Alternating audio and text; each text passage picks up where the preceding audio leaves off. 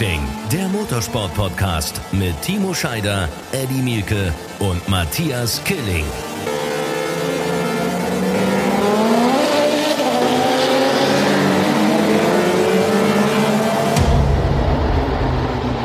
Rennracing, der Motorsport-Podcast. Herzlich willkommen, ihr alle.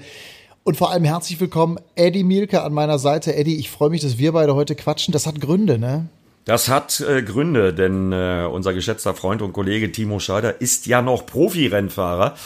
Ja, und er ist äh, gestern sehr äh, ja, turbulent abgereist und heute Morgen dann noch turbulenter weitergereist, weil er muss nach Schweden zur Rallycross-WM, die auch endlich losgeht. Da freut er sich natürlich drauf, aber ganz so einfach ist das in Corona-Zeiten nicht. Erstmal haben wir beide gestern, glaube ich, sehr herzhaft gelacht weil ja. wir nämlich in die gleiche Richtung auf der Autobahn den Lausitzring verlassen haben und tatsächlich die beiden Teamtrucks von Timo Scheider auf der Autobahn überholt haben. Äh, irgendwo zwischen dem Lausitzring und Berlin waren die unterwegs auf dem Weg nach Schweden. Äh, haben wir natürlich kurz angehalten und direkt mal ein kleines Video geschossen von den Trucks. Da hat Timo gestaunt. Timo hatte ein ganz anderes Problem. Da musste er erstmal noch gucken, weil die Rallycross WM ist eine FIA-Weltmeisterschaft und da muss er natürlich einen Corona-Test vorlegen. Ja, und den musste er erstmal noch organisieren. Ja, und ein ganz klein bisschen zu kommentieren hatten wir ja gestern und vorgestern auch noch.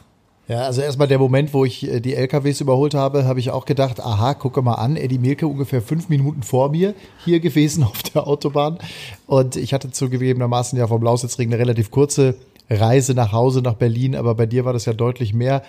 Es gab dann noch äh, Fotos aus dem Stau, Stillstand bei Magdeburg. Äh, ich kenne diese Ecke da. Das ist auch furchtbar, weil da die Autobahn verengt wird gerade. Da hast du gefühlt auch zwei Stunden gestanden. Aber wir sind alle frohen Mutes nach Hause gekommen. Und vor allem haben wir ja ein, ein überragendes Wochenende bei der DTM hinter uns. Also ich habe immer noch ein bisschen Gänsehaut, gerade weil wir gestern natürlich den, den engsten Zieleinlauf aller Zeiten oder war es der zweitengste? Ich weiß nicht, diese 0,089 Sekunden, also weniger als ein Wimpernschlag zwischen René Rast und Nico Müller. Unfassbar, oder? Ich habe das vorhin mal versucht zu stoppen mit der Stoppuhr. Das kann man gar nicht. Das nee, ist geht so gut wie gar nichts. Und äh, im Übrigen ist das der gleiche Abstand. Den gab es schon einmal in der DTM-Historie, nämlich am Norrisring zwischen Klaus Ludwig und Uwe Alzen 1996. Da waren es auch exakt 0,089. Ha, aber gestern, äh, was mich an dem Rennen begeistert hat, das haben wir schon in Spa bemerkt. Das ist mir schon in Spa aufgefallen. Überall im Feld gab es Positionskämpfe, Überholmanöver, da war überall Action. Ja, und dann so ein Finale, so ein Showdown am Ende äh, mit so einer Zentimeter, Millimeter Entscheidung. Äh, richtig klasse. Ja, total. Also die DTM, die zeigt natürlich auch wirklich auf besondere Art und Weise nicht nur, dass es eine tolle Rennserie ist, die packenden Motorsport bietet, sondern es wird auch in diesem Jahr wieder richtig spannend. Und alles läuft ja momentan auf einen Zweikampf hinaus zwischen Nico Müller und René Rast, also sprich einen Audi-Zweikampf. Aber ich will an dieser Stelle ganz deutlich betonen, die BMWs dürfen wir nicht abschreiben. Ich, ich habe irgendwie so das Gefühl, da kommt noch was. Ja, haben wir ja gesehen. Marco Wittmann äh, gestern auf dem Podest, Podest Sheldon van der Linde am Samstag auf dem Podest das allererste Mal für ihn, das allererste Mal, dass ein Südafrikaner es geschafft hat. Äh, großer zwei. Tag, großer Tag für Familie van der Linde, denn äh, sein Bruder Kelvin äh, stand zum gleichen Zeitpunkt bei der ADAC GT Masters auch auf dem Podest. Also, das war schon richtig klasse. Aber ich würde da noch ein paar andere Kandidaten zunennen. Also Marco Wittmann haben wir schon gesagt, aber Sheldon van der Linde, der hat jetzt in seiner zweiten DTM-Saison mit gerade mal 21 auch schon 26 Punkte. Marco Wittmann hat 28, aber was ist denn mit Robin Freins? 58 Zähler und zu dem Thema nochmal, das ging ja direkt nach dem Start richtig gut los. Da sind sie durch den Dreck gefahren, da haben sie ein bisschen Rallycross gespielt im Falle René Rast, aber einfach kein Platz mehr da war. Aber um René Rast mal zu zitieren, ja, wir wollen hartes Racing und das war hartes Racing. Robin Freins war zwar überhaupt nicht happy, aber Lausitzring ist eine Strecke, die Robin Freins eigentlich überhaupt nicht gefällt. Trotzdem steht er zweimal auf der Pole. Unglaublich. Und warte mal ab, wenn wir zu den nächsten Rennen kommen. Warte mal ab, äh, was nächstes Wochenende los ist. Der hat gestern sicherlich auch noch dazugelernt. Und vor allen Dingen, wenn wir dann nach Assen kommen, äh, da wird der Niederländer dann sicherlich auch noch mal ein paar Karten auf den Tisch legen. Ganz bestimmt sogar. Und ich glaube, gerade bei Robin Freins, auch wenn der stinksauer war, ich habe das, ich habe auf ihn gewartet zum Interview nach dem Rennen. Er ist erst überhaupt nicht gekommen und ich glaube, der musste erstmal ordentlich Dampf ablassen. Und dann war er irgendwann da. Ich konnte dann zumindest noch ganz kurz mit ihm sprechen und äh, der Kollege Mike Stiefelhagen hat ihn ja auch für Social Media noch kurz interviewt. Der war alles andere als glücklich, der war richtig pisst sogar. Aber da kann man, ich habe mir die Szene auch noch drei, vier Mal angeguckt. Also man kann da bei der beider Meinung irgendwie sein. Ich glaube, da gibt's kein richtig oder falsch. Timo hat zwar auch gesagt, ne, wer innen ist, dem gehört die Kurve ich kann ich kann es trotzdem irgendwie verstehen. Er musste dadurch dann den Platz tauschen, hat aber gesagt, hey, ich bin doch attackiert worden. Also es ging so ein bisschen hin und her, aber unterm Strich bin ich ganz ehrlich, ich will ja genau diese Stories haben. Also wenn die alle irgendwie in der in der Schlange hintereinander herfahren, dann ist es ja auch totlangweilig. Das wollen wir ja nicht. Da soll ja auch mal irgendwie ein bisschen was fliegen. Da soll ja auch mal gerne auch mal geschimpft werden. Ich erinnere auch an äh, Timo Glock vor drei Jahren noch der Mittelfinger. Da haben sich auch alle fürchterlich aufgeregt. Damals in Sanford, glaube ich, war das. Aber das sind doch die Emotionen, die wollen wir doch haben. Ja, ganz genau so sieht das aus. Und was ich am geilsten bei der ganzen Geschichte finde, ist, äh, äh, ja, Teamorder ist ja sowieso verboten seit diesem Jahr, obwohl da viele drüber gelächelt haben. Ich meine, gestern war, glaube ich, der beste Beweis, äh, dass es keine gibt. So wie ja. die sich, egal wer und wo im Feld, wenn ich hinten an äh, Duval und Jamie Green denke, die ein bisschen weiter hinten waren, aber eben halt auch an der Spitze, Nico Müller, René Rast, Robin Freins, wie die sich behagt haben, super. Einfach nur super und so kann es gerne weitergehen. Wir holen jetzt mal unseren Experten mit an Bord. Den habe ich nämlich gestern Abend gebeten, uns ein paar O-Töne zu schicken via Handy. Das macht er jetzt, äh, beziehungsweise hat es gemacht. Ich habe die Dinge alle schon gehört. Die spielen wir euch jetzt ein, damit es trotzdem so ein Dreier-Podcast bleibt. Auch wenn Timo jetzt aktuell gerade, während wir hier aufzeichnen, im Flieger Richtung Schweden sitzt. Aber ich will natürlich trotzdem wissen und ich hoffe, ihr genauso, wie hat er dieses Wochenende empfunden? Timo Scheider zum ersten. Bitteschön. Ja, was ein Wochenende in der Lausitz. Also ich muss schon sagen, ähm wir haben wieder einen, einen, einen, äh, sehr konstant starken Nico Müller gesehen, ähm, der vielleicht am Samstag hätte sogar auch wieder die Pole fahren können, hätte, hätte, hätte, ne? Aber da war einer konstant da, nämlich eigentlich nur Robin Freins, ne? der, der besser war auf einer Strecke, die er eigentlich gar nicht mag. Das ist natürlich eher ein bisschen verwunderlich, aber grundsätzlich muss ich sagen, ähm, sowas äh, wie das am Samstag für Robin Freins war mit der Pole Position, ist dann auch vielleicht mal eine Erlösung auf einer Strecke, die man eigentlich vermeintlich nicht gut findet. Ähm, der hat dann äh, tatsächlich den Sonntag nochmal nachgelegt. Aber ja, er hat wieder seinen ähm, erhofften Sieg leider nicht nach Hause fahren können. Der Rennspeed ist nicht ganz da. Da war wieder René Rast und auch äh, Nico Müller die besseren in dem Fall.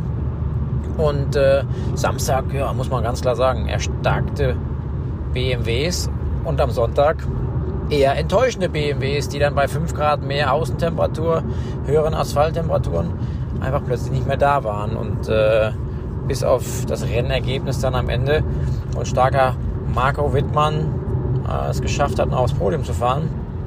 Samstag auch auf dem Podium mit dem BMW, mit Sheldon van der Linde, ja auch gut, klar aber die sind nicht nur gefühlt, sondern auch nach eigenen Aussagen viel zu weit weg wieder gewesen. Ähm, und der Audi hat einfach ein Paket, was, was konstanter passt irgendwie gerade, ne? Ähm, unter verschiedensten Bedingungen.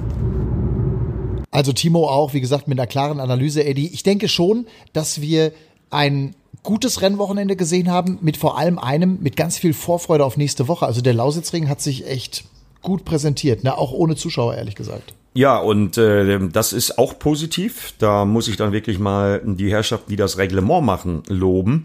Äh, auch wenn Mike Rockenfeller sich zum Beispiel tierisch aufgeregt hat, dass äh, Flügel, de, das DRS, gar keine richtige Überholhilfe mehr ist, weil äh, das soll jetzt jeder anwenden kann, weil es diesen drei Sekunden Abstand nicht mehr gibt. Da hat er sich tierisch drüber aufgeregt, Mike Rockenfeller, nach dem Samstagrennen. Aber nochmal erwähnt, äh, was ich da überall im Feld gesehen habe, egal ob hinten beim Kampf um Platz 10 um den letzten Punkt oder beim Kampf um den letzten Podestplatz. Ich erinnere auch noch an das tolle Duell Marco Wittmann gegen Robin Freins. War ja für Marco Wittmann auch Voll. nicht ganz so einfach. Spielte dann eine entscheidende Rolle. Wer hat wann wie die Reifen gewechselt? Wer hat da noch am meisten Futter über? In dem Falle haben wir gesehen, war es Nico Müller. Wenn das Rennen eine Runde länger gedauert hätte, ich glaube, dann hätte René Rast sich nicht mehr wehren können. Also Taktikspielchen, aber eben auch Überholmanöver überall im Feld, egal wo wir hingeguckt haben, und zwar an beiden Tagen.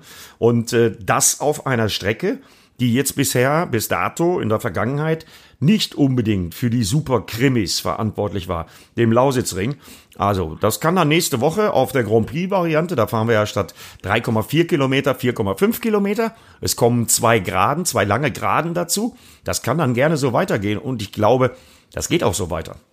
Ich habe mir aber trotzdem auch noch mal viele Gedanken um BMW gemacht, weil wir haben ja in Spa schon gesehen, dass die Lücke, das Gap relativ groß war zwischen Audi und BMW. Ich hatte den Eindruck am Samstag nach dem Qualifying, die haben das äh, ansatzweise versucht zu schließen. Es hat aber nicht ganz geklappt. Nach dem Rennen habe ich gedacht, es hat geklappt. Wenn ich mir überlege, dass wir in den Top 5 am Samstag drei BMWs hatten und dann kam eben am Sonntag wieder dieses Qualifying, wo die Lücke wieder so groß war, wo also BMW wieder nicht auf einer Runde so performen konnte. Das haben sie ja im Vorfeld alle gesagt, das haben ja auch die Daten entsprechend, die wir jetzt zum Analysieren hatten, auch gesagt, auf den Long Runs ist der BMW stark. Sie kriegen ihre Performance noch nicht so auf diese eine Runde. Und ich glaube, ich glaube, wenn sie das noch hinkriegen sollten, dann haben wir Audi und BMW nahezu wieder auf Augenhöhe, wobei ich den Frust bei vielen Fahrern in den Augen gesehen habe, zum Teil sogar auch gespürt habe bei dem ein oder anderen Hintergrundgespräch.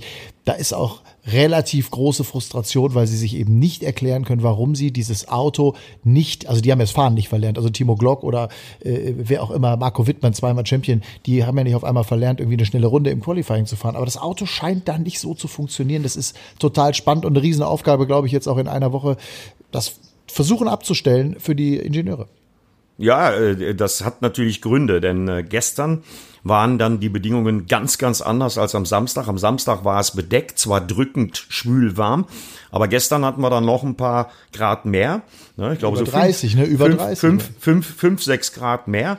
Ja, und ja. schon ist die Performance und das zeigt, wie diffizil diese DTM ist, wie schwierig das ist, was das für komplizierte Prototypen ist und wie wichtig eben auch die Datenanalyse ist. Das zeigt das ganz genau. Ich erinnere mich an das Interview von dir mit Timo Glock, der schlicht und ergreifend zu dir sagen musste, ich habe keinen Schimmer. Ich habe keine Ahnung, woran es liegt, dass wir das fürs Quali nicht hinkriegen.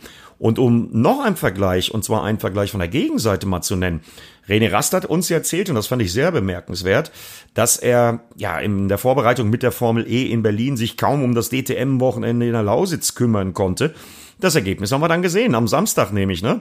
Äh, da war er sowohl im Quali als auch im Rennen eben überhaupt nicht bei der Musik mit dabei. Ja, und dann typisch René Rast, wieder Datenstudium, bis äh, der Laptop äh, keinen Strom mehr hatte.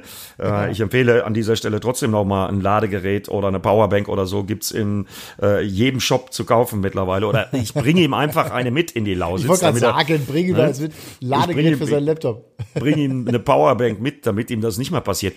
Aber das Endergebnis haben wir dann gesehen, was dann durchaus in einer Nacht akribischer Arbeit mit Datenanalyse doch noch möglich ist. Oder hättest du geglaubt, den, oder hättest du geglaubt, dass der Rast am Sonntag dann auf einmal gewinnt? Nein, nein, überhaupt nicht. Wir haben ja da gesessen irgendwie mit uns äh, zum äh, unserem, als wir beim Frühstück saßen sozusagen zusammen in unserem kleinen Büroräumchen, was wir da haben. Und äh, dann haben wir da irgendwie alle ein Brötchen gegessen und dann hat Andrea hat gesagt, ja, ich glaube, der Rast gewinnt. Und Timo und ich haben uns beide angehört und gesagt, auf gar keinen Fall. Guck doch mal die Leistung an, guck doch mal, was da los ist. Der war so ratlos. Und am Ende hatte die Kaiserin recht. Chapeau, ich ziehe den Hut, weil er einfach wieder einmal gezeigt hat, dass er am härtesten arbeitet. Offensichtlich. Also ich habe mich ja da nur gefragt, wann hat der Bube noch geschlafen? Augenringe hat er trotzdem nicht gehabt, obwohl er echt ein Megapensum mir hatte in den letzten 14 oder eigentlich mehr, mehr als 14 Tagen. Und ja, also René Rast, muss ich sagen, da kannst du nur den Hut ziehen. Er ist einfach ein gewissenhafter Arbeiter und er hat die Stellschrauben gefunden, was dann, wenn auch knapp, aber am Wochenende zum Sieg dann verholfen hat. Das war, ähm, Respekt. Also nur pennen tut er irgendwie nicht, der, der Knabe. Also jetzt, jetzt gerade wahrscheinlich schon. Ja, irgendwann muss er auch er sich da mal ausruhen. Also diese Lehre nach dem Formel E-Abenteuer, die hat man schon gemerkt, äh, auch bei René Rast. Und äh, wir wollen aber trotzdem nicht vergessen, dass er mit 61 Zählern zu 100 von Nico Müller jetzt derjenige ist. Das erklärt ja auch so ein bisschen das volle Risiko, was er gestern von Anfang an gegangen ist. Äh, da kann man das dran sehen. René Rast weiß das ganz genau, dass der Nico Müller sich da wirklich ein Polster erarbeitet hat, was man erstmal aufholen muss. Und wenn ich, äh, ich habe mir alles ausgedruckt und auch schon alles angeguckt, wenn ich mir angucke, äh, wie dieses Polster zustande kommt, dann weiß ich, was den großen Unterschied bei Nico Müller nämlich ausmacht. Und zwar die Performance in den Qualifyings. Das war im ja. letzten Jahr die große Stärke von René Rast, die große Schwachstelle von Nico Müller. Ja, und der hat bisher in jedem der vier Qualifyings, die wir erlebt haben, mindestens einen Punkt geholt und ansonsten immer schön brav zwei Zähler für Platz zwei abgeräumt. Und das ist eben der große Unterschied. Und so kommt dann auch sehr schnell, wenn der Rast dann mal patzt, wie am Samstag in der Lausitz oder bestraft wird, wie am Sonntag in Spa-Francorchamps. Ja, und zack hat äh, der Kollege Nico Müller so einen Vorsprung. Und den muss auch ein René Rast erstmal aufholen. Heißt für uns konkret, wir können uns jetzt schon aufs kommende Wochenende freuen, weil das Gefecht und äh, Robin Freins gehört da auch noch mit zu, denn der hat nur ein paar Zählerchen weniger als äh, René Rast, der liegt ja auf Platz drei. Äh, das geht genauso weiter und zwar Samstagmorgen ab Qualifying. Hey, ist voll geil. Freue ich mich total drauf. Lass uns mal Timo mit reinholen. Timo hat mir auch zwei O-Töne geschickt, sozusagen, zwei Einschätzungen. Einmal zu René Rast und auch zu Nico Müller. Fangen wir mal mit René Rast an. Hier ist Timo. René Rast war natürlich äh, ja, irgendwie wieder so ein spezielles Wochenende. Ähm, wieder eigentlich der Samstag sehr frustrierend für ihn. Eigentlich nicht bei der Pace gewesen. Ähm, und dann über Nacht äh, tatsächlich es wieder geschafft, das Auto konkurrenzfähig zu bauen für den Sonntag. Ähm, da wäre mal interessant zu wissen, was er wirklich verändert hat am Auto. Ähm, man sagt ja immer, der René Rast ist der äh, super Analytiker und sitzt bis nachts über den Daten. Ob das so ist, kann ich nicht beurteilen, aber Fakt ist, er schafft es auf jeden Fall, ähm, dann Fortschritte zu machen. Das war ein Spaß so, das war jetzt wieder so. Von daher muss klar sagen, ähm, ja, da, das, was er sonntags kann, wenn er das auch noch samstags hinbringt, äh, sofort, dann äh, ist er auch unmittelbar dann für Nico Müller in dem Fall, der für mich der stärkste, was den Saisonbeginn betrifft, ist äh, dann eine große Konkurrenz. Und ich meine, er ist ja sowieso, genau wie Robin Freins, der aber ja, nicht den nötigen Rennspeed aktuell zeigen kann, um zumindest nicht äh, um den Sieg mitzufahren. Aber ja, ein, ein ganz klarer äh, Samstag-Sonntag-Unterschied zwischen, zwischen äh, dem, was René Rast Samstag da gezeigt hat und sonntags gezeigt hat. Also, dass wir mit René Rast in Richtung Meisterschaft rechnen, ist klar, mit Nico Müller auch. Und Eddie, du sagst das ja gerade, das finde ich auch einen spannenden Punkt da. Ich weiß noch, wie wir beide da letztes Jahr darüber geredet haben, wo wir gesagt haben, ey, wenn der Müller mal besser Qualifying fahren würde, dann hätte er noch deutlichere, noch bessere, noch klarere Meisterschaftschancen, auch im letzten Jahr schon gehabt. Und das hat er irgendwie abgestellt. Ich weiß nicht wie, weil der hat ja jetzt nicht das Autofahren neu gelernt oder das Qualifying neu lernen. Das ist ja immer wahrscheinlich auch eine Teamarbeit, Abstimmung des Autos, Reifenmanagement und, und, und, ne? Ich glaube, das ist ein Paket aus allem bei Nico Müller. Also die werden das analysiert haben, äh, was los war in den Qualifyings im Vorjahr, werden das versucht haben, in Sachen Abstimmungsarbeit am Auto umzusetzen. Und auch Nico Müller wird sich damit beschäftigt haben. Ähm, und das Ergebnis sehen wir jetzt. Und er wirkt ja sowieso gereift. Und dann ist das, das habe ich gestern auch im Kommentar zu Timo gesagt, das ist so ein bisschen wie auf einer Welle, wenn man surft äh, und einem das gelingt, wenn man das erste Mal so eine drei, vier, fünf Meter Welle steht und da keine Probleme hat. Ja, so ähnlich ist das bei Nico Müller im Moment, glaube ich. Und jetzt stell dir mal vor, wenn der jetzt auch noch heute, morgen oder übermorgen wäre ja auch noch eine Möglichkeit, wenn der jetzt auch noch stolzer Papa wird, denn seine Freundin wartet ja aufs erste Baby dabei, äh, dann kommt er auf noch einer größeren Welle in die Lausitz gesurft und da bin ich mal gespannt. Ey, Wahnsinn. Ich meine, das hast du erlebt, ich habe das auch erlebt, dieses Hochgefühl, Vater zu werden, das ist ja auch was ganz Besonderes. Ne? Und da hast du nochmal einen ganz anderen Adrenalinausschub. Also da wird mir ja fast Angst, vor, Angst und Bange vor Nico Müller und der möglichen Leistung, die da am, die da am Lausitzring auf uns wartet, wenn der auch noch mit dem Papa-Gefühl dann irgendwie läuft. Also bei mir war das echt so, ich, ich, ich hatte so das Gefühl, ich fliege jetzt. Ja, also äh, ich habe gesagt, scherzhaft, auch gestern im Kommentar, ich nehme einen Lottoschein mit, leg dem dem Nico Müller hin, äh, bezahle ich natürlich, lass den Nico Müller ausfüllen. Ja, und dann bin ich mir relativ sicher, dass äh, stifte ich dann für die Run Racing Mannschaft, wenn was bei rauskommen sollte, weil ist kein Witz, das mache ich wirklich. Ich nehme einen Lottoschein mit und lass den Müller den ausfüllen. Der, der gewinnt ja im Moment anscheinend alles. Ja, ja, ja. Selbst Platz zwei ist ja irgendwie gefühlt dann auch wie ein Gewinn, weil er nicht nur den Meisterschaftsvorsprung für sich äh, deutlich ausbauen konnte an diesem Wochenende, sondern eben äh, auch dieses knappste Ergebnis neben jetzt äh, in den 90ern am Norisring. Ich meine, das ist ja ist gefühlt wie ein Sieg. Das ist ja schon Sieger der Herzen auch, ne? Wie er da nochmal rangekommen ist, Wahnsinn. Wahnsinn. Was war das für eine Schlussphase? Und äh, wir haben Eben. mal die Abstände runtergezählt. Und dann noch ein Beispiel für den Reifeprozess von Nico Müller. Ja. Der fängt dann nicht das Jubeln an nach B2, obwohl seine Crew happy ist mit diesem zweiten Platz, weil zwischendurch war er ja vor seinem Boxenstopp virtuell auf sieben zurückgefallen. Nee, weißt du, was der macht? Der drückt das Knöpfchen für den Funk und entschuldigt sich als erstes bei seinem Renningenieur und bei seinem Team für den beschissenen Start, den er hingelegt hat. Und der war wirklich schlecht. Also der war schlecht. Ja Das war richtig schlecht. Und da hat er sich auch, glaube ich, richtig geärgert. Und dann aber am Schluss eben diese, also berichtige mich, aber gefühlt sechs Runden vor Schluss waren es sechs Sekunden. Und dann hat er pro Runde eine Sekunde geholt. Ja, und am Ende am Strich waren es 0,089. Bitte mehr davon, meine Herren. Äh, so kann es weitergehen mit der DTM. Also, und wir freuen uns drauf. Wir werden ja am Freitag schon die freien Trainings covern. Und um nochmal auf BMW zurückzukommen. Ah, ah, warte, warte, ganz kurz, Eddie, wenn ich dich unterbreche. Ich würde gerne Timo einmal noch zu Nico Müller, habe ich vorhin versprochen. Okay, gut. Einmal noch Timo zu Nico Müller hören, okay? Rein.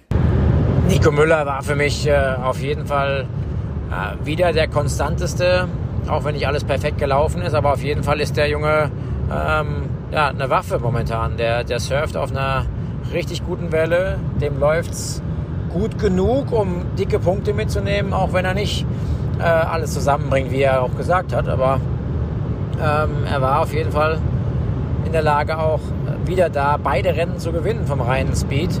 Hätte er am Sonntag eben nicht den vermasselten Start gehabt. Also er sagt im Prinzip das gleiche wie du, ne? Der, ich meine, ihr habt es im Kommentar ja auch gesagt, Surfen auf der Welle, wo Nico Müller ist, ist Erfolg und bald Babygeschrei. So, jetzt BMW. Passt ja auch ganz gut das Bild mit dem surfenden Nico Müller, weil der hat ja zu Zeiten des Voll. Lockdowns im Rennanzug ja. und mit Helm ne, auf dem Board gestanden. Schönes Video, äh, sehr schönes Video findet man auch auf seiner Social Media Seite, auf dem Account von Randsport und äh, ja, das ist ein sehr geiles Video. Ja, und äh, jetzt der Freitag, warum der Freitag so wichtig wird. Also Freitag äh, muss man dann ausprobieren, was man ausprobieren kann. Es wird wieder drückend heiß, es wird wieder brüllend heiß in der Lausitz, auch am kommenden Wochenende mit äh, Stand jetzt eventueller Regentendenz am Samstag. Hm, gucken wir mal, das wäre ja auch noch mal ein bisschen Würze, die da durchs Wetter zusätzlich Aber, ins Spielchen kommen könnte. Eddie, Eddie Mielke, ich habe von unseren Wettervögeln gelernt, äh, und ich sage das voller Respekt, den Kollegen, die bei uns das Wetter machen, alles ab drei Tagen was äh, Wettervorhersagen angeht, sei unseriös. Obwohl sie es selber machen, warten Dann wir mal ab. Das warten wir mal ab, aber auf jeden Fall die freien Trainings, die wir ja auf äh, ran.de, auf, auf Facebook äh, auch schon übertragen, äh, die muss man sich angucken, weil da bin ich mal gespannt. Das ist dann nämlich für BMW, für die BMW-Teams die einzige Chance, um sich ranzuarbeiten in Sachen Qualifying Performance. Die Long Runs, das haben wir ja auch mit Platz drei von Marco Wittmann gestern gesehen. Ich glaube, das passt bei denen. Da sind sie ja. ganz gut aufgestellt. Aber okay, ist ein bisschen auch äh, wieder wie Lotto spielen. Äh, warten wir ab. Wir haben es an Redi Rast gesehen an diesem Wochenende. Ein Tag Flop, anderer Tag äh, Top. Äh, wobei man Platz sieben in der DTM ja nicht als Flop bezeichnen kann. Äh, das ist wirklich haarkleine Fisselarbeit, die die da machen müssen. Und wer es am besten umsetzt, wer zum richtigen Moment am richtigen Ort und im richtigen Auto sitzt, der wird dann gewinnen. Ich bin mal gespannt. Ich glaube, es ist durchaus möglich, dass wir weitere Überraschungen erleben werden ich hoffe ja immer noch so ein bisschen auch auf Timo Glock, der mir deutlich besser gefällt als im letzten Jahr. Das war ja ein wirkliches Seuchenjahr für ihn. Ob der noch in Richtung Meisterschaft mit angreifen kann, das, da bin ich mir jetzt nicht so sicher, obwohl wir erst vier Rennen gesehen haben. Aber wir sehen einen deutlich erstarkten Timo Glock mit einem klaren Potenzial für die Top 5, Top 6. Und das hat er bisher an diesem Wochenende ja auch wieder gezeigt. Das macht mir große Freude, den einfach auch zu sehen. Und ähm, da bin ich auch echt gespannt. Aber lass uns mal Timo noch mal ganz kurz hören, auch zu BMW. Das ist ja nicht nur sein alter Arbeitgeber, der ist ja im letzten Jahr ja noch BMW-Werksfahrer gewesen, hat aber auch deutliche Worte der Kritik ja auch gefunden. Und ähm, ja, ich bin gespannt, was Timo zur, zum Auftritt der, der Bayern sagt am Lausitzring. Ja, BMW an sich, ähm, zu wenig, zu wenige Autos ähm, im vorderen Feld gab, um da wirklich ja, große Punkte mitzunehmen. Ne? Ähm, der Samstag sah sehr vielversprechend aus. Sonntag kam die Ernüchterung dann äh, für alle wieder. Ähm, nur dann im Rennen ist es tatsächlich dann Marco Wittmann eben gelungen, äh, da Wörtchen mitzuspielen. Über Strategie, nicht über den reinen Speed. Das ist äh, ja, ein Ergebnis gewesen, was man gerne mitnimmt, aber man hätte natürlich gerne da äh, mehr gekonnt. Aber nach der Klatsche, in Anführungszeichen, wie man sie nennen muss, einfach in äh, Spa, war das schon ein Stück besser gefühlt, vom Ergebnis klar. Ähm, aber wenn man die Fahrer selber fragt, die sagen dann eher so, gefühlt war es sogar weiter weg. Ähm, aber ja, das Ergebnis haben sie jetzt, glaube ich, auch ein Stück weit gebraucht, um zu sehen, da ist trotzdem was möglich, wenn wir es zusammenbringen. Ich meine, Eddie, machen wir uns nichts vor. Wir wünschen uns ja auch ein starkes, ein starkes BMW. Also ich will ja nichts anderes haben als, äh, egal welche Marke, äh, Hauptsache es geht da vorne eng zu, wie wir es jetzt gerade gesehen haben. Und ich finde, das Beispiel Lausitzring zeigt halt so deutlich, nicht nur, dass wir gute Überholmanöver hatten, nicht nur, dass wir auch egal ob Mike Rockenfeller jetzt meckert oder nicht, aber es war einfach viel los auf der Strecke. Und zwar, du hast es vorhin gesagt, auch Platz 9, Platz 10, Platz 11, Platz 12, überall ging da die Post ab. Und da hüpft doch das Herz. Ja, absolut. Und das ist aber ja auch logisch, weil äh, nennen wir dafür mal ein paar Beispiele. Wir haben ja zum Beispiel auch Rookies im Feld. Äh, die Zukunft der DTM ist unklar, das haben wir oft genug besprochen. Haben wir auch am Wochenende nichts Neues zu rausbekommen. Äh, das ist jetzt letztendlich Herstellersache, da müssen wir mal abwarten. Das lassen wir aber mal außen vor, weil wir uns auf die Rennen freuen. Ich sage noch zwei Beispiele zu dem Thema, äh, warum die auch alle so motiviert sind. Guck mal, Harrison Newey, der ist als Last-Minute-Rookie äh, ins DTM-Feld gerutscht, weil es dabei WRT offenbar ein paar Probleme mit Ed Jones gab. Äh, ja, der hat das Auto auf Platz 8 gestellt im Qualifying als Rookie. Äh, ja. Unglaublich. Und der hatte zwei Testtage, glaube ich, vor der Saison. Äh, und dann Ferdinand Habsburg. Ferdinand Habsburg auf P4 im Qualifying. Der fährt erst seine zweite Saison. Und ich nehme noch mal, um meine Meinung und mein Beispiel deutlich zu machen, Sheldon van der Linde raus. So, der ist jetzt 21. Der fährt in der Topklasse des Tourenwagensports in der DTM, die es mit diesen Class One Reglementautos in Zukunft nicht mehr geben wird. Also, da wird es Umstellungen geben. Aber mal angenommen, die Plattform DTM geht nicht weiter. So, was macht dann so ein junger 21-jähriger Rennfahrer? Wohin soll der sich orientieren? Unendlich viele Plätze in der Formel E gibt's auch nicht. Unendlich viele Plätze im ADAC GT Masters gibt es auch nicht. Und ist es überhaupt ein adäquater Vergleich für einen, der aus so einem Werksprogramm kommt? Kann er dann auf einmal ADAC GT Masters fahren, ohne dass er das als Karriererückschritt betrachten muss? Also da gibt's ganz, ganz viele offene Fragen. Nicht nur für uns Journalisten, die drüber berichten, oder für die Mechaniker, für die Angehörigen der Mechaniker oder für die Mitarbeiter der ITR. Äh, da gibt's auch für die Fahrer eine Menge offene offene Fragen. Heißt, mit anderen Worten, für mich übersetzt, wir werden ein top motiviertes Fahrerfeld bis zum letzten Rennen in Hockenheim haben. Äh, und die werden alles geben, einfach weil die sich alle empfehlen müssen. Ich will aber auch noch gerne nochmal, ich hatte das lange Interview auf ran.de kann man sich übrigens da auch angucken mit den beiden, wenn es um die Zukunft der DTM geht, mit den beiden Motorsportchefs, nämlich mit Dieter Gass und mit Jens Marquardt. Dieter Gass für Audi, Jens Marquardt für BMW. Und wir haben natürlich versucht, ganz klar, ganz klar nachzufragen, wird es nächstes Jahr noch eine DTM geben, ja oder nein? Und der Punkt ist der, alle denken ja, oder da draußen ist ja auch so irgendwie diese landläufige Meinung, Gerhard Berger muss die DTM retten. Gerhard Berger muss irgendwie versuchen, da neue Hersteller ranzukriegen.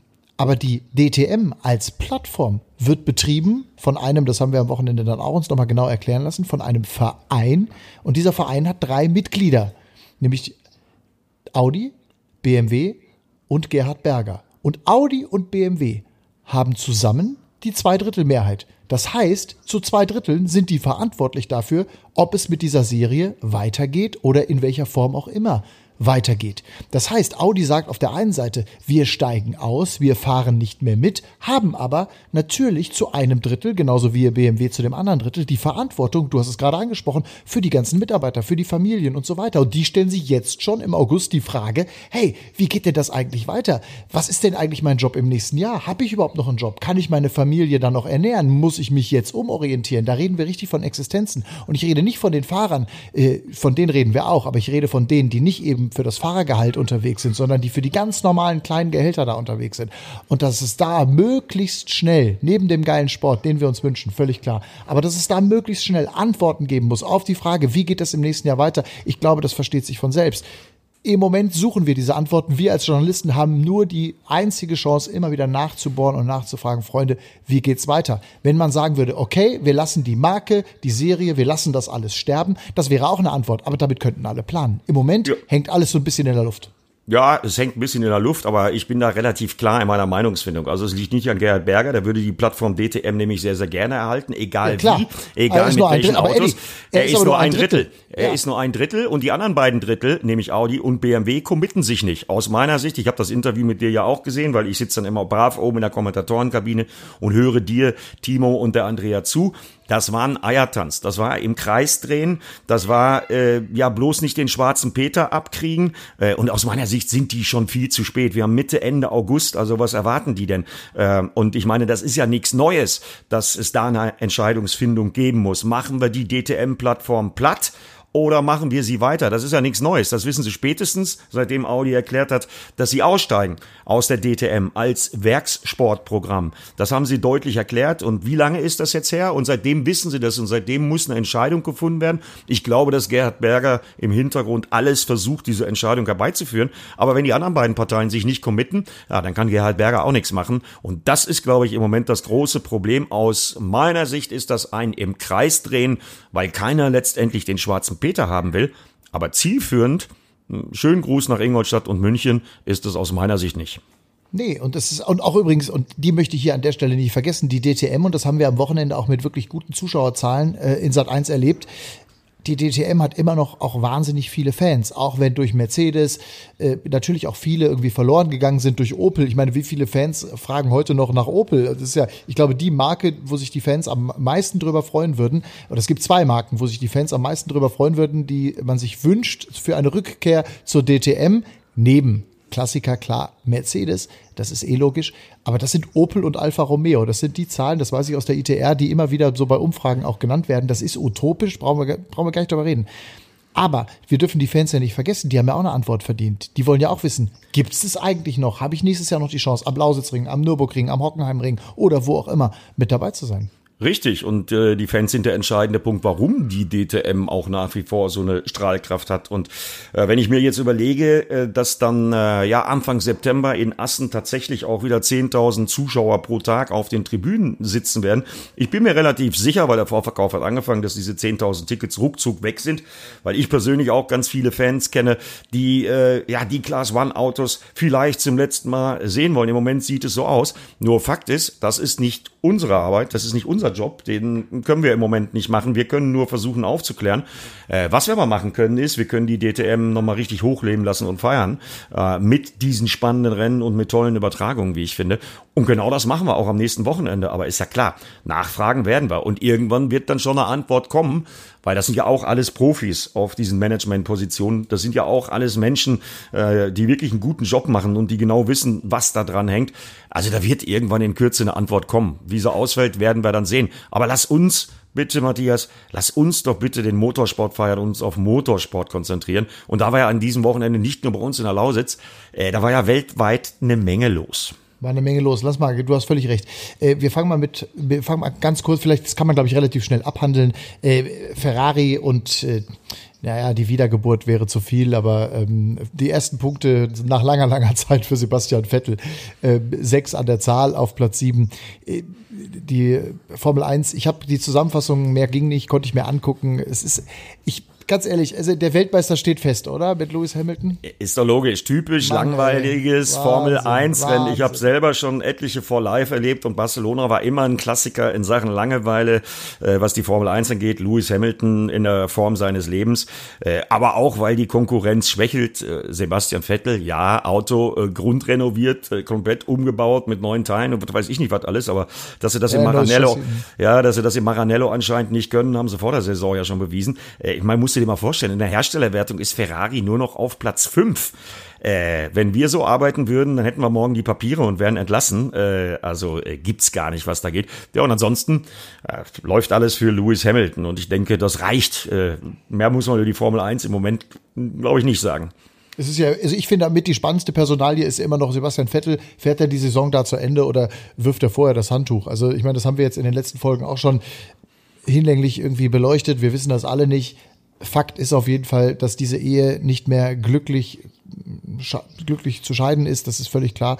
die wird, auch mit, die, die, die wird auch mit dem Eheberater nicht mehr in eine nee, glückliche Richtung nein, äh, nein, nein, dirigiert werden. Unmöglich. Gucken, pass auf, was, was sagt denn der Kollege Scheider zum Thema Formel 1 und Ferrari? Bitteschön. Ja, Barcelona und äh, Vettel bzw. Ferrari war jetzt nicht äh, die große Aufholjagd, die man äh, sich nach wie vor erhofft bei Ferrari. Leclerc mit dem Ausfall und ähm, Sebastian eben mit dem, mit dem siebten Platz. Aber klar ist, dass man da auch nicht zufrieden ist. Ich meine, da äh, gab es ja wieder ein bisschen Stress im System. Ich habe das nicht alles mitbekommen, aber ich weiß, da gab es wieder Diskussionen Ferrari intern. Und vorne war wieder das alte Spiel. Ne? Ein unglaublich dominierender Lewis Hamilton. Ein Bottas, der den Start versemmelt hat. Ja, und die Rest, äh, restlichen Fahrer sortieren sich irgendwie wie immer so ein bisschen hinten dran ein, äh, nachdem Hamilton halt wieder sein Programm abgespult hat und in gewohnter Manier äh, das Rennen gewonnen hat. Ne? Also dem läuft es momentan, das ist äh, wieder beängstigend, ja. Silverstone war gefühlt ja für die ein Desaster, aber äh, ja, schön ist, wenn man, wenn man zu so einem Silverstone-Wochenende sagen kann, es war ein Desaster. Aber jetzt waren sie wieder da, wo sie eigentlich die letzten Monate und Jahre waren. Ne? Okay, also wir sehen schon, es, da kann es eben auch keine zwei Meinungen geben, dass das ganze Thema Vettel und Ferrari vor dem aussteht. Das wissen wir, wahrscheinlich eine der ganz, ganz spannenden Personalien für das kommende Jahr wo geht Sebastian Vettel hin, werden wir heute nicht beantworten können. Lass uns mal mit der, mit der Formel 1 hier an der Stelle wirklich nach das Gefühl zwei Minuten das Ganze beenden. Da ist, da ist aber einfach auch nicht so viel passiert. Mir, vielleicht eins noch. Mir macht echt Max Verstappen Spaß. Also wenn ich einen Lieblingsfahrer momentan in der Formel 1 habe, dann ist das Max Verstappen, oder? Ja, da muss der Motorsportfan an sich ja froh sein, dass es Max Verstappen überhaupt gibt, mit seinem rotzfrechen Fahrstil, mit seiner rotzfrechen Art, ja. dass der da wenigstens so ein bisschen die Chance hat zu verhindern, dass wir jedes Mal zwei schwarze Autos vorne haben. Also dafür danke an Max Verstappen. Übrigens, auch da nochmal sei in Erinnerung gerufen, der Papa, eben, ebenfalls Formel 1-Fahrer gewesen, Jos Verstappen, ne? In den 90ern Teamkollege von? Ja, von wem wohl? Michael Schumacher zum Beispiel. Bei Benetton, ne? Richtig. La lange her. Okay, also freuen wir uns auf die nächsten Formel 1 Rennen und reden über Eddie, vielleicht deine, da freue ich mich echt auf deine ähm, Einschätzungen. Ich habe mir heute Morgen die Zusammenfassungen bei The Zone erstmal tolle Zusammenfassungen, die die Kollegen da gemacht haben, von der MotoGP angeguckt, aber diese Unfälle, fangen wir mal vielleicht mit der MotoGP an, diesen Unfall in der MotoGP, also da, da guckst du ja drauf und also ich musste fast die Augen zumachen, weil das so knapp gewesen ist. Das ist ja ein Wunder, wirklich ein Wunder, dass da nicht mehr passiert ist, oder? Ja, und alle Zeitungen reden weltweit darüber. Ja, Valentino Rossi stand ja da im Fokus in der Berichterstattung. Ähm, es war aber ja nicht nur Valentino Rossi, der unglaubliches Schwein gehabt hat, sondern es war auch Maverick Vinales, der ein Tick daneben war. Und da flogen ja zwei Motorräder. Ich weiß nicht mit wie viel kmh ran und waren am Ende Kernschrott. Die beiden Bikes von Franco Morbidelli und von Johann Zarco, die diesen Vorfall letztendlich ausgelöst haben. Ähm, Erklär normalerweise, mal ganz kurz, was da passiert ist, für die, die es nicht gesehen haben. Also Zarco ist Morbidelli hinten reingefahren, ne? Nein, umgekehrt. Oder Morbidelli umgekehrt. ist Zarco Morbidelli, hinten reingefahren. Morbidelli, Zarco. Zarco war richtig. vorne, stimmt. Genau. Die Kritik an Johann Zarco, die zum Beispiel Aleix Espargaro äh, geäußert hat, die kann ich so nicht teilen. Das Streckenlayout am Red Bull Ring ist nun mal so, ähm, dass solche Unfälle passieren können, weil das Layout so ist. Die kommen halt mit über 330 kmh den Berg da hoch. Die Ducati von Johann Zarco ist viel, viel schneller das ist ein altbekanntes Yamaha-Problem. Das hat Valentino Rossi mit seinem Bike auch. Top Speed ist da äh, wirklich nicht auf dem Niveau der Ducatis oder auch der KTM zum Beispiel neuerdings. Aber Johann Zarco fährt eine Ducati, der war viel, viel schneller und nutzt natürlich die Gelegenheit, ähm, in dem Bergaufstück am Franco Morbidelli vorbeizufahren, ihn zu überholen. Er war klar vorbei. So, was dann aber passiert ist, wie gesagt, 330 plus äh, an der Stelle. Was dann aber passiert ist, und äh, das haben viele Fahrer beschrieben, dass das unglaublich ist. Also wenn man da alleine fährt äh, im Qualifying, dann macht das durch die vielen Flügelelemente, die die ja mittlerweile an den Verkleidungen haben, noch halbwegs erträglich und praktikabel funktionieren. Aber wenn man da im Pulk fährt, im Falle Morbidelli, kommt dann auf einmal der Windschatten von Zarco noch dazu. Der wird dann also auf einmal, und das macht beim Motorrad, glaubt mir, richtig viel aus, der wird dann auf einmal noch deutlich schneller. Das mit dem Bremspunkt wird dann schwieriger. Also das Problem an dieser Stelle, Kurve 3 am Red Bull Ring, ist bekannt. Das ist auch nicht das erste Mal. Ähm, 330 kmh, da den Berg hoch im Pulk mit den ganzen aerodynamischen Verwirbelungen, die da entstehen da kann dann schon mal was nicht passen auf der Bremse. So, und dann sind die beiden halt, die haben sich berührt äh, durch dieses Manöver. Morbidelli ist im Grunde genommen in Zarco reingefahren, ähm, der die Linie wiederum auch nicht halten konnte, weil er eben halt vorbei wollte. Ja, und dann sind die Motorräder halt ungebremst in den laufenden Verkehr, die Spitze mit Rossi, mit Vinales und Co., die waren halt schon ein bisschen weiter oben. Die waren gerade dabei, scharf rechts abzubiegen, ja, auf die nächste äh, flache Gerade, auf das nächste gerade Stück. Und dann kommen diese beiden Motorräder da abgeflogen. Ja, und dass da keiner getroffen worden ist. Also Vinales äh, war ja genauso knapp wie Valentino Rossi. Also ich habe, also, weil ich die Jungs ja auch kenne, äh, als ich es mir gestern Abend das erste Mal angeguckt habe, Heiden Angst gehabt und habe für mich gedacht, und du weißt, äh, wenn ich nicht DTM hätte äh, kommentieren dürfen, sage ich ganz bewusst, dann äh, hätte ich in München bei The Zone gesessen und äh, diese Szene kommentiert. Ich bin richtig froh gewesen, dass ich es nicht kommentieren äh, musste. Also weil ja. das sind schreckliche Momente und äh, weil ja alle Welt über Valentino Rossi spricht und den Unfall in der MotoGP. Ich fand den Unfall in der Moto2 mit einem, den ich sehr, sehr gut kenne, mit dem ich vorhin per WhatsApp Kontakt hatte und gefragt habe, äh, Hafiz, ähm, Hafiz Scheirin, über den rede ich. Äh, Hafiz, bist du wirklich okay? weil ich das nicht glauben konnte. Und ich äh, empfehle jedem, der wissen will, über was ich da gerade rede, auch eine Ansicht dieses Sturzes. So, was war da passiert? Auch kurz erklärt. Enea Bastianini Turn 1, Kurve 1, Highsider beim Rausbeschleunigen. Bike liegt mitten auf der Strecke, auf der Ideallinie. Die meisten, Enea Bastianini, der WM-Führende, war in der Spitzengruppe. Die meisten, die dann kamen, konnten ausweichen. Nur Hafiz Scheirin konnte das Motorrad von Enea Bastianini, der lag, glaube ich, zu diesem Zeitpunkt so auf Platz 20 oder 21 in der Klasse der Moto2. Der hat dann das äh, blaue Bike von äh, Enea Bastianini geteaboned mit seinem Bike, auch weil er so eine kleine Welle ist. Der konnte das Motorrad gar nicht sehen von seiner Position aus. War auch schon hinter der Verkleidung abgetaucht, um möglichst schnell den Berg hochzukommen. Ja, und er hat das Motorrad von Bastianini in zwei Teile geteilt. Da flog unglaublich viel Material rum und auch Hafiz Scheirin flog darum. Und am Ende des Tages äh, muss ich sagen, äh, MotoGP wird ja immer ein Teil meines Herzens bleiben. Gestern hat die MotoGP-Gemeinde ganz ganz, ganz viele Schutzengel gehabt. Und irgendwas muss da passieren. Man muss sich wirklich zusammensetzen. Müssen die Motorräder wirklich in der MotoGP mittlerweile in Mugello zum Beispiel 358 fahren? Müssen, müssen die wirklich so unglaublich schnell sein? Ähm, ich weiß da auch keine Lösung. Das waren zwei Unfälle, wie sie passieren können. Aber mh, hm, das Wichtigste ist, alle beteiligten Fahrer sind okay. Und das ist die wichtigste Nachricht, denn äh, das hätte auch ein ganz, ganz schwarzer Tag für den Motorsport werden können. Und da bist du genau an dem Punkt, an den ich auch gedacht habe. Also nicht nur, ob die Dinger so wahnsinnig schnell und immer weiter hochgezüchtet werden müssen, Du kannst ja auch, wenn du weißt, so ein Motorrad fährt maximal 280 oder 300, kannst du ja genauso packen in Motorsport sehen. Ähm, das ist das eine, vielleicht sogar noch ein bisschen langsamer. Äh, ich glaube ja, ich, ich wage die These, es ist nur eine Frage der Zeit. Wenn man sich diese Bilder anguckt, und ich empfehle wirklich jedem Motorsport-Fan, sich diese Bilder anzugucken und sich darüber auch mal kritische Gedanken zu machen, es ist nur eine Frage der Zeit, bis da es wieder Tote zu beklagen gibt. Weil wie diese Motorräder da in diese Rechtskurve reinfliegen, Millimeter an den Fahrern vorbei, die gerade in der Rechtskurve sich befinden.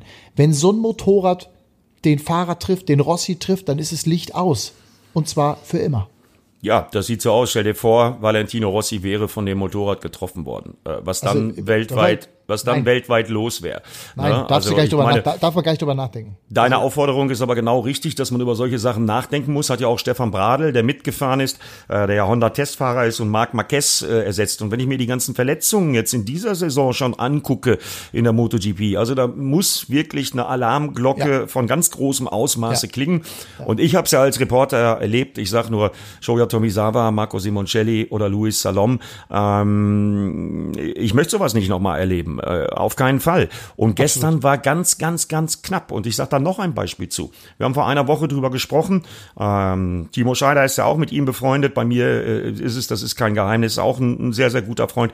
Über Sandro Cortese gesprochen und Portimao. So, Portimao, da fährt die MotoGP in diesem Jahr äh, das letzte Rennen der Saison, weil die Überseerennen abgesagt worden sind. Sandro Cortese ist mit 135 äh, und wird jetzt mit einer langen, langen Leidensgeschichte im Krankenhaus erstmal dafür bezahlen müssen, in eine Mauer geknallt.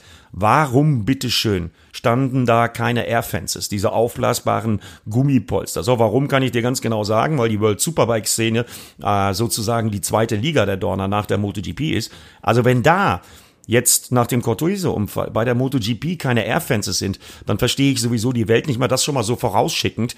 Aber ich finde, weil hm, wir haben, du hast, glaube ich, daneben gesessen mit Timo Scheider, dem Sandro, ein paar Sprachnachrichten hin und her geschickt aus der Lausitz und der hat uns das nochmal gesagt und das, das wirklich wichtigste Zitat, was der Sandro mir mitgegeben hat, war, Eddie, ich bin froh, dass ich mit dir sprechen kann. Ich hatte so viele Schutzengel, wie ich es mir überhaupt nicht vorstellen kann. Und wenn ein zweifacher Weltmeister sowas sagt, dann muss das jetzt Warnung genug sein. Und mit dem, was am Red Bull Ring passiert ist, das reicht jetzt. Also da müssen die Verantwortlichen sich zusammensetzen und wie Stefan Bradl gefordert hat, diesen Unfall, Zarco, Morbidelli und die rumfliegenden Motorräder und äh, die, also diese äh, die Konsequenz, ja, weil sowas kann immer passieren. Ich habe es gesagt, das wird man nicht endgültig verhindern können. Aber man muss sich damit auseinandersetzen, äh, sonst wird schwierig. Ich meine, die Formel 1 hat sich in den 90ern auch Gedanken gemacht. Ich will jetzt die Zeiten nicht miteinander vergleichen, aber ich, wenn ich nur an dieses schreckliche Imola denke, Roland Ratzenberger, beziehungsweise dann klar Ayrton Senna, ähm, das, das ist die haben auch dann reagiert und die MotoGP, die Dorna, die ja die MotoGP, also diese Rennen veranstaltet als, als, als Verantwortliche, die müssen natürlich jetzt reagieren. Ich meine, diese Bilder sind Warnung genug und noch einmal glaube ich, ich bin jetzt auch kein Prophet, aber wird das nicht nochmal so gut ausgehen. Lass uns mal ganz kurz vielleicht Timo noch, äh, der hat die Bilder auch gesehen. Ja, sag genau. du noch, sag du noch. Nee, äh, ich wollte Timos Meinung abfordern, ja, ja, weil die hab, interessiert hab, mich natürlich auch die habe ich, genau, die interessiert unsere Hörer hoffentlich alle, Timo Scheider, über diese schrecklichen Bilder von Spielberg. Ja, aber das, was in der MotoGP da passiert ist, ähm, also Zarco und Morbidelli beim Anbremsen zu Turn 2, ähm, Kontakt am Vorderrad, stürzen beide, Highspeed kurz vor dem Bremspunkt und dann, äh, das war, also das waren wieder so Momente, wo du sagst, da muss alles zusammenkommen. Auf der einen Seite das Glück, was es gab für Valentino Rossi in dem Fall, ähm, das Motorrad, was da ja, wie ein Pfeil über Wiese, Kiesbett etc. Äh, geschossen ist, ohne dass es äh, einen Fahrer hatte und gefahren wäre oder gefahren ist, als ob es äh, ja, keinen Morgen gibt und dann nur um Haaresbreite eben Rossi da verfehlt. Da muss man dem lieben Gott Danke sagen. Das ist äh, eine Situation und die Bilder, die schockierend waren heute, da äh, kann man einfach nur ein großes Dankeschön nach oben in den Himmel schicken, weil das waren Bilder, die hätten heute auch ganz, ganz anders ausgehen können. Und ich bin froh natürlich, dass es nicht so war. Tja, Eddie, äh, es ist, es fällt schwer. Lass uns mal über was Positives reden äh, in der MotoGP, über den und den Mann haben wir in der DTM auch erlebt, über den Sieg von Andrea Dovizioso. Was für eine Geschichte. Ähm, also weg von den schrecklichen Bildern hin zu jetzt mal was Schönem. Äh, Dovi, der jetzt du kannst es besser vielleicht nochmal erläutern für alle Fans, aber ich glaube, die Motorsport-Fans haben das auch mitbekommen, der einmal gesagt hat, äh, liebes äh, Ducati-Team, ich habe einfach mal gar keinen Bock mehr auf euch, ihr behandelt mich so schlecht, ich möchte das jetzt hier nicht mehr weitermachen. Er hat sich quasi äh, für die kommende Saison von Ducati äh, getrennt, hat gesagt, so geht's hier nicht weiter und dann setzt er sich dahin und gewinnt das Rennen. Das hat also, mich beeindruckt. Das ist auch beeindruckend, vor allen Dingen, wenn man sich anguckt, wo er noch in Brünn war. Da war er nämlich nirgendwo. Das war ein Desaster für Andrea Dovizioso, weil sich auch einiges geändert hat und das Team, glaube ich, auch in eine Richtung gearbeitet hat. Das hat man am Podestplatz von Johann Zarco mit dem alten 2019er Motorrad gesehen. Äh, da waren die Werks-Ducatis weit von entfernt und jetzt hat Dovi dann äh, zwei Sachen gemacht. Zum einen hat er dem Ducati-Management gesagt, es ist ja schön, dass ihr der ganzen Presse erzählt, dass ihr euch irgendwann mal äh, nach dem zweiten Rennen am Red Bull Ring committen finden werdet, was mit meiner Zukunft ist. Ich komme nämlich jetzt mal. Ihr könnt mich nämlich mal. Hat seinen Manager vorgeschickt und hat denen erzählen lassen, dass Andrea Dovizioso und die Ehe Ducati definitiv vorbei ist nach der Saison 2020. Das hat sich letztes Jahr schon angedauert. Ich erinnere mich, ich habe mich in Misano, als er bei uns bei der DTM zu Gast war, mit ihm da schon drüber unterhalten. Und schon damals kam dabei raus, dass er sich nicht wohlfühlt bei Ducati, dass er sich nicht richtig behandelt fühlt. Da geht es, glaube ich, nicht nur um Geld, sondern da geht es auch darum, wenn man sich zum Beispiel bei den DAZN-Kollegen kann man das tun, die Dovizioso-Dokumentation an Dortes anguckt. Da gibt's immer wieder so Sequenzen, wo wirklich deutlich wird, dass ein Renningenieur äh, oder Paolo Ciabatta oder äh, noch schlimmer, Gigi Dalinia Kritik an ihm äußern. Das haben die da mit der Kamera wirklich dokumentiert und die ist letzte Saison entstanden, diese Doku, die wirklich sehr bemerkenswert ist. Und da spürt man, dass da alles vorhanden ist, aber nicht unbedingt ein Wohlfühlklima zwischen Andrea Dovizioso und Ducati. Naja gut, und er ist 34, er ist in den letzten drei Jahren zweimal Vize-Weltmeister gewesen. Dass der noch einen guten Vertrag unterschreibt in seiner optimalen Wahrnehmung, ist klar. Vielleicht pokert Ducati da auch ein bisschen mit rum, äh, weil bei den Dilo Pretucci war es ja auch so ähnlich. Der hat die Reißleine gezogen und geht zu KTM. Jack Miller wird ihn ersetzen. Aber jetzt wird's für alle Beteiligten schwer. Denn Matthias, Dovi hat nicht nur gesagt, ich fahre für euch nicht mehr 2021, sondern er hat sich auch technisch durchgesetzt und hat im Bereich der Hinterradbremse, also er kann das, um es kurz zu machen, er kann das Motorrad jetzt wieder so stoppen, wie er es letztes Jahr stoppen konnte. Er fühlt sich wieder wohl auf dem Motorrad und zack, gewinnt er. Und Hast du ihn auf dem Podest gesehen? Hat Wahnsinn. mich das gefreut? Hat Wahnsinn. mich das gefreut? Und er kann es ja auch nicht verlernt haben. Jetzt stell dir mal folgendes Szenario vor der macht so weiter, und es kommen ja noch ein paar Ducati-Strecken, der macht so weiter, wird Weltmeister und das Ducati-Management hat es vermasselt, rechtzeitig und vernünftig mit ihm zu verhandeln. Ja, schönen guten Tag.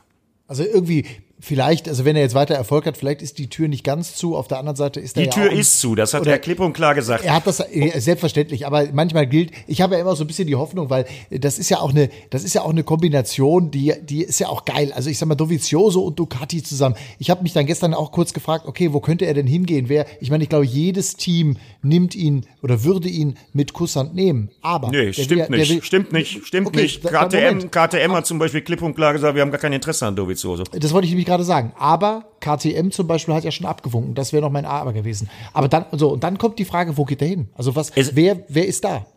Das Problem ist, es gibt keine Motorräder mehr. Alle Verträge Eben. sind eigentlich fix. Alles ist weg. Ja. Alles ist entschieden. Genau. Es gibt kein Motorrad für so ein bisschen Andrea wie, wie bei Sebastian, So ein bisschen wie bei Sebastian Vettel. Die Suche nach dem Auto.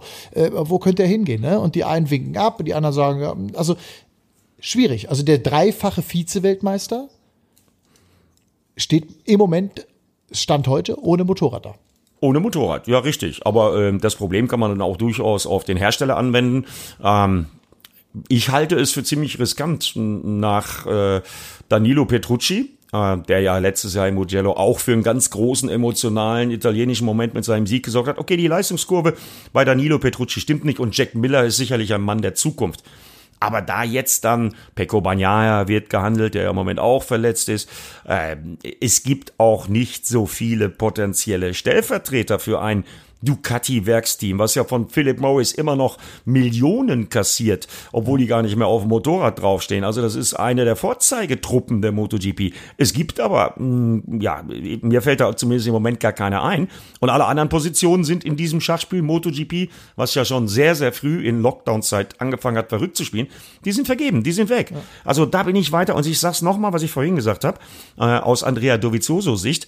Äh, ja, stell dir vor, wie das dann aussieht, auch marketingtechnisch, wenn der so weiterfährt und womöglich Weltmeister wird. Die Chance hat er noch, eine gute sogar, denn äh, Fabio Quattararo ist erst in seinem zweiten Jahr und Dovi mit seiner ganzen Erfahrung, wenn das jetzt mit der Ducati wieder passt, stell dir vor, der wird Weltmeister und steht dann auf der Straße. Und ich sag dir, was Dovi dann machen würde. Dovi würde dann sofort seinen Rücktritt erklären. Wie gesagt, er ist 34 und als Weltmeister abtreten. Und der braucht dann dieses ganze Management-Kasperle-Theater gar nicht mehr. Mhm. Genau, hat genug verdient und äh, das würde man ihm dann an der Stelle auch genauso gönnen. In der Tat ist das richtig. Eddie, wir könnten jetzt natürlich stundenlang weiter über die MotoGP. Wir müssen, wir, wir müssen aber, Matthias, entschuldige, ich ja. unterbreche dich ja ungern. Aber was aber wir jetzt. auf jeden Fall auch noch erwähnen müssen, weil wir reden ja Deutsch. Äh, Marcel Schrötter ist wieder da. Der ist aufs Podest gefahren in der Moto 2 nach dem Restart, dann nach dem schrecklichen Unfall. Äh, über Hafiz Scheirin haben wir gesprochen, aber wir haben ja auch über das Liquid Molly Intec GP Team mit Tom Lütti und Marcel Schrötter in der Vergangenheit schon gesprochen. Mich hat's ungemein gefreut, dass sich die harte Arbeit ausgezahlt hat. Marcel Schrötter ist back. Der hat sich ja zwischendurch auch operieren lassen in Barcelona, ähm, nachdem er in Jerez festgestellt hat, dass er am Compartment-Syndrom, also Armpump-Problem litt. Ähm, in Brünn ging dann wieder gar nichts und jetzt haben sie anscheinend endlich was gefunden und auf so einem Podest kann man aufbauen. Direkt nächste Woche geht's ja auch in der MotoGP, nicht nur bei uns, sondern auch in der MotoGP am Red Bull Ring weiter. Marcel Schrötter, Zweiter die positive Zweirad-News, äh, äh, Dritter, also auf dem Podest, die positive Zweirad-News des Wochenendes. Und eins muss ich auch noch erwähnen, denn äh, wir haben ja auch nationale Meisterschaften. Die IDM hatte ihren Saisonstart in Assen. Im Übrigen kann man sich das angucken auf dem YouTube-Channel der IDM, denn der deutsche MotoGP-Fan hat da sicherlich hingeguckt. Wenn er es denn wusste, wenn nicht, kann er es jetzt noch machen. Jonas Folgers seriöses Comeback endlich wieder als Permanent-Starter in einer Rennserie beim Bonovo Action Team bei MGM auf seiner Yamaha R1. Ja, und Jonas Folger hat bei seinem Comeback beide IDM-Rennen in Assen gewonnen. Äh, wenn man Fan ist, sollte man sich das unbedingt angucken. Lohnt sich, definitiv. Cool. So, jetzt pass auf, jetzt holen wir noch den Kollegen Scheider einmal rein und zwar zum Thema Dovizioso. Das würde ich gerne auch noch eben äh, hören, weil die beiden sich ja auch, nicht nur du äh, und er, sondern die beiden sich ja auch gut unterhalten haben. Damals in Misano übrigens ein Moment, den ich auch nie vergessen werde, weil für mich war Andrea Dovizioso immer einer, den ich so aus dem Fernsehen kannte und das war ganz, ganz weit weg und auf einmal stand er da und äh, ist eben dieses, dieses DTM-Auto gefahren und hatte da, glaube ich, auch richtig Bock. Der hat doch sogar angekündigt, dass er ähm, sogar DTM fahren wollen würde. Der hätte da richtig Spaß dran. Ähm, klar, der gehört aufs Motorrad. Mal gucken, was er jetzt als nächstes macht. Aber jetzt hören wir erstmal Timo noch zu Andrea Dovizioso. Ja, also die Dovizioso-Nummer, die ist ja, ist ja auch wieder völlig, völlig weird. Ne? Also der, äh, Dovizioso teilt Ducati mit, nein, ich mache mit euch nicht weiter. Und äh, dann gewinnt er eben das Rennen. Also äh, da ist dann vielleicht auch so eine gewisse Leichtigkeit mit dazugekommen. Ja, wir wissen natürlich, die Ducati ist auf so einer Folgerstrecke mit so einem langen Topspeed-Anteil oder hohen Topspeed-Anteil äh, schon ein Motorrad, was natürlich Vorteile hat, keine Frage. Aber ähm, ja, wenn man hinter den Kulissen sich umhört, Eddie, das weißt du auch wieder ein bisschen besser, ähm, sagt man ja, äh, die konnten sich finanziell wahrscheinlich nicht einigen. Äh, und so ein Topmann wie Dovizioso, der muss eigentlich auch top bezahlt werden, weil in meinen Augen ist schon jemand, der klarer Titelkandidat wäre und ist, wenn er, wenn er äh, das richtige Material hat. Soweit Timo auch mit dieser Meinung. Eddie, wenn man dich hört, also gerade die MotoGP, also ich kann mir eine, eine MotoGP ohne Eddie Mielke auch nicht mehr vorstellen. Das konnte ich aber ehrlicherweise auch noch nie. Ähm, wobei die DTM natürlich auch nicht. Das macht beides ganz, ganz großen Spaß.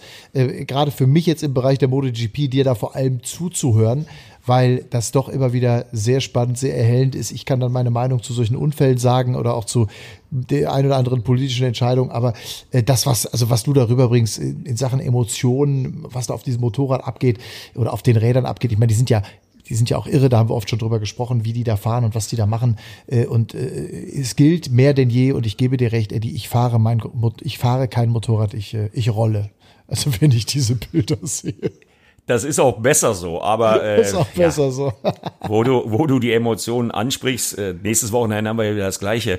Äh, ich kann nur jedem empfehlen, der jetzt zugehört hat, der ähm, die DTM nicht gesehen hat, weil das Problem haben wir ja, die Überschneidung. Ich wäre auch gerne bei der IDM gewesen, weil das ist ja meine Mannschaft um Stefan Kraus von Radio Victoria, die diesen Stream produziert haben, weil eben bei der IDM auch keine Fans dabei sein durften. Also äh, da hätte ich auch arbeiten können. Ich hätte mich am letzten Wochenende äh, dreiteilen können und äh, bin hätte froh, Jobs gehabt. Bei, bin ich aber froh, dass du bei uns bist, sage ich ganz ehrlich. Also nächstes ha, Wochenende. Haben, haben, wir, haben wir ja letzte Woche schon erklärt, warum, weil die Run Racing Mannschaft fantastisch fantastisch ist. Äh, und natürlich gibt's da natürlich auch für Kommentatoren Verträge. Ja, und äh, ich meine, wenn ich an die Schlussphase von gestern denke, so ganz unemotional war das auch nicht bei uns. Äh, ganz im Gegenteil. Deswegen zum Schluss Top und Flop. Du fängst an. Top. Marcel Schrötter auf drei am Red Bull Ring, weil das sah eine Woche vorher noch ganz anders aus. Und Flop? BMW im Qualifying. okay, mein Top Timo Glock. Hat mir gut gefallen und macht mir Freude, den langsam wieder in den Top 5, Top 6 zu sehen. Mein Flop, leider, Robert Kubica. Der ist einfach mal viel zu weit weg von der Musik. Auch wieder 1,3, 1,4, 1,5 Sekunden. Das ist schon eine Welt. Und ich finde, jetzt nach vier Rennen müssen die so langsam mal anfangen. Ja, haben wir jetzt schon zweimal gehabt, aber vergiss mal nicht, äh, gestern also dann ins Rennen reinzugehen für Robert Kubica, das war dann auch schwierig, musste von ganz hinten losfahren, weil an seinem Auto was kaputt war. Und wir wollen ja nicht vergessen, nicht nur Robert Kubica ist neu in der DTM, äh, auch das Team ist jetzt neu in dieser neuen DTM. Die haben zwar sehr, sehr viel Erfahrung und waren auch schon mal dabei, äh, aber das muss ich alles, glaube ich, noch ein bisschen einspielen. Also ich würde dem Robert noch ein Wochenende Zeit geben. Aber es ist interessant, dass er jetzt schon zweimal bei uns in der Liste aufgetaucht ist. Ja, genau. Timo hat ihn beim letzten Mal ja sehr klar benannt. Ich hatte so ein bisschen Hoffnung, dass da wieder was nach vorne geht. Gegenargument, WRT war im letzten Jahr mit dem Audi auch neu und die haben eine ganz andere, gerade mit Jonathan Aberdeen von Anfang an eine ganz andere Leistung, auch als neues Team übrigens, abgerufen in der DTM. Ja, aber ihr dürft ja eins nicht vergessen. Ihr denkt jetzt alle, okay, da kommt einer außer Formel 1, der immer noch aktueller Formel 1 Testfahrer ist, also heißt sogar auf freitags morgens im Formel 1 Auto eingesetzt wird. Das heißt aber ja noch lange nicht, dass er in der DTM dann da vorbeikommt, die Türen, da fährt er das erste Mal ein äh, Auto mit Slicks auf einer Rennstrecke, Rallye-Auto, okay, hat er auch schon gehabt. Wir kennen die Folgen des schweren Unfalls. Äh, das ist aber nicht mal einfach so im Vorbeigehen gemacht, Nein, äh, dass man da ankommt, wenn man keine Tourenwagenerfahrung hat, weil das sind einfach die besten Touren Tourenwagenfahrer der Welt, die da versammelt sind. Ne? Auch wenn das nicht jeder immer so sieht. Äh, ich sehe das so. Und das zeigt noch mal ein bisschen, wie schwierig und komplex das in der DTM ist. Und weißt du was, Matthias? Ich freue mich jetzt schon auf Freitag, wenn ich wieder kommentieren darf. Ja, total. Und dann äh, achte bitte genau auf Robert Kubica. Vielleicht wird die Lücke ja etwas kleiner. Aber ich empfinde diese Lücke noch als deutlich zu groß. Wobei, vor Mikrofon sitzen und schlau daherlabern, das ist auch immer ganz leicht. Das ist mir auch völlig klar. Also, äh, Eddie, das hat Spaß gemacht. Vielen, vielen Dank. Wir grüßen an dieser Stelle nochmal unseren Kollegen Scheider. Ich weiß, der wird das Ding sich anhören, da oben irgendwo in Schweden. Aber vor allem drücken wir ihn natürlich für den endlich, endlich anstehenden Saisonstart der Rallycross-Weltmeisterschaft in Höljes in Schweden. Alle Daumen von ganzem Herzen. Und ich könnte mir vorstellen, dass wir ihn in der nächsten Woche mal gucken, zum Podcast irgendwie mit dazu kriegen. Ansonsten wird er uns auch wieder seine Einschätzungen dann zum Rallycross-Rennen dort oder zu den verschiedenen verschiedenen Rallycross-Rennen äh, schicken. Auch an euch da die Einladung. Ne? Das ist ja jetzt deutschlandweit medial auch nicht so mega bekannt, in Motorsportkreisen dann schon. Aber wer sich hier das anhört, weil er einfach auch so ein bisschen Bock auf Motorsport bekommt, einfach mal bei YouTube Rallycross eingeben, WRX Rallycross. Äh, da findet ihr alles drüber und dann auch entsprechend Timo mit seinem Renner aus äh, Sachsen kommen die, glaube ich, ne? All Inkel aus Sachsen. Ich sag, Scheider fährt aufs Podest am kommenden Wochenende und äh, macht dann am Montag Podcast mit uns, wann immer wir wollen. Ich weiß, dass er gut drauf ist. Ich weiß, dass sie testen waren. Ich weiß, dass sie am Auto ein bisschen was gefunden haben. Also Scheider holt einen Podestplatz, bin ich sicher. Aber äh, für die DTM-Fans keine Sorge. Wir haben Ersatz. Martin Tomczyk ist genauso heiß aufs Kommentieren wie ich und wie Timo Scheiner auf sein World äh, Rallycross Auto. Also, wir haben das alles irgendwie ganz gut kompensiert, glaube ich freuen uns drauf. Danke euch allen fürs Zuhören. Danke, Eddie.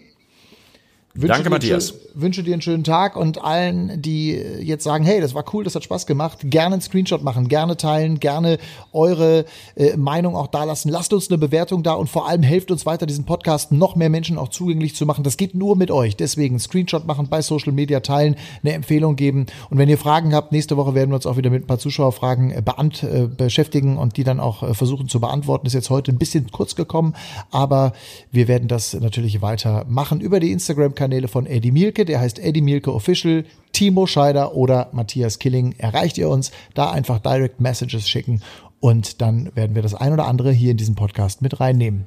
Danke, in diesem Sinne, tschüss, ciao. Run Racing, der Motorsport-Podcast mit Timo Scheider, Eddie Mielke und Matthias Killing.